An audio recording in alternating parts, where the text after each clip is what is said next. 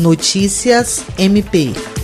O Ministério Público do Estado do Acre, por intermédio da Promotoria Especializada de Defesa do Consumidor, instaurou o procedimento para investigar quais medidas foram adotadas pelas academias de Rio Branco após a suspensão do funcionamento decorrente da pandemia da Covid-19. O procedimento, assinado pela promotora de justiça Alessandra Garcia Marques, foi instaurado a partir de consultas de consumidores ao MPAC sobre quais providências poderão ser adotadas a fim de resguardar os direitos direitos dos alunos diante da interrupção dos serviços previstos em contrato. No procedimento, o MPAC também requer que seja expedida a recomendação a todas as academias de ginástica existentes em Rio Branco, com o intuito de explicar as consequências do caso fortuito ou força maior.